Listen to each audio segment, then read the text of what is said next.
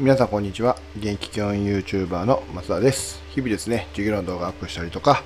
ラジオ形式での配信をさせていただいております。はい、ということでですね、これでリセットですね。えー今、えーもうじ、まあ、日付が変わって5月15日になったんですけども、えーこれを今配信することによって一応ね、えー年初からの、えー毎日配信っていうことができるようになっているかなと思います。136本目です。よろしくお願いします。えっと、今回テーマ、何にしようかなと考えたんですけども、やっぱり、えーちょっと情報についてお話ししようかなって思いました。あのー情報を、まあ、受け取り方というよりは、情報を受けてからの話をしようかなと思いましたんで、えーまあ、ちょっとでも参考になればなと思います。よろしくお願いします。えっとですね、えーっと、まあ、やっぱりこの SNS 時代というか、インターネット時代というか、まあ、情報がね、簡単に手に入れれるようになったことによってね、えーすごくいい面が増えましたよね。例えばですね、今日で言えばですね、あの、北海道とか、えーあと、岡山、広島でしたっけね、が、あの、また緊急事態宣言が出ますっていう話、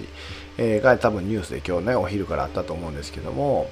とその情報自身を、まあ、手に入れるスピードがね、やっぱり格段に上がりましたよね。昔であれば、これはテレビとか、もしくは新聞の記事なんかになるので、まあ、新聞の夕刊取ってる人であれば夕刊、えーっと、そう取ってない人だったら朝刊、次の日の朝刊とかね、やってたのが、まあ、ネットだとね、もう1時間後ぐらいにぐらいにはもう完全にアップしてるし、えー読めることができるというようなね、そういって便利な時代になってきましたよね。で、便利な時代になったからこそ、もしくは SNS でね、えーいろんな人に見られるというか、つながっているという状態になったからこその今弊害としてあるのがですね、どうしてもなんかあんまり詳しくないのに自分の意見をこう言っちゃう。それこそ感情的になって、えーまあアンチというか、それを批判するようなことを言っちゃう人っていうのが一定数ね、いてるかなっていうようなえーことなんですけどもこの意見を持たずに感情でね、えー物事を発してしまうっていうことに対してのちょっと今日はお話になるんかなと思います。あのーまあもちろんね意見を持つことも大事だし、えーその意見に対して意見を表明することもすごく大事だと思うんですけど、まあ、本当に例えばですよこれむっちゃ難しい話だと思うんですけど緊急事態宣言が果たしてじゃあ良かったのか悪かったのかっていう話をした時に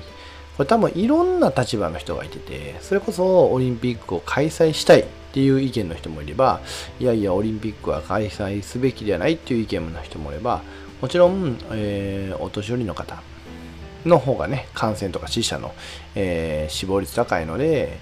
じゃあお年寄りの方と一緒に住んでいるような人と、まあ、そうでない人。で多分それぞれ立場や意見が異なると思うんですね。でこれ意見が異なるだけでね済んだらいいんですけどそれをね意見が異なるのに、えー要は自分の感情だけをね振り回してしまう。それこそもう老人いてるから絶対なんかん絶対外出んねんお前らなんで外出てんねんと、えーむしろはなんで若者路上でこうお酒なんか飲んでんねんみたいな風に多分捉え感情的に捉える人もいればいやルームルール守ってんのにそんなわけないやろと。誰も取り締まられへんやんけ。何が悪いねん。密か酒取るやろが外で飲んでんねんからみたいな風に捉える人もいてたりとか。いろんな捉え方があると思うんですけどこれねぶっちゃけ僕はこれこれは僕の意見なんですけどどうでもいいというか要はこの、えー僕が自分の意見でですね、うん、それこそ政治を変えるような発言ってできないから緊急事態宣言が伸びようが伸びまいがきっとこれを僕が変えることはできないんですよね。うん、なのでそう考えた時にじゃ緊急事態宣言が出ても大丈夫な状態というかえ要は時代ってかなり絶対ね、えー動いていく変化していくわけなのでその変化にどう対応するかということを考えておくことの方がきっとそのうーんそれこそね今やったら緊急事態宣言というものに対してこう調べたりとか自分の感情を吐き出す以上に大事なことなのかなっていうふうに僕は考えてるんですね。うん、なので情報ってねすぐに得れるようにはなってきつつあるんですけどもその情報の真意というかそれが本当に確かなのかどうかっていうのは常に疑い続けないといけないしもうちょっと言うと,、えーと、我々ね素人がそうやって専門的なお話を何、えー、ですかね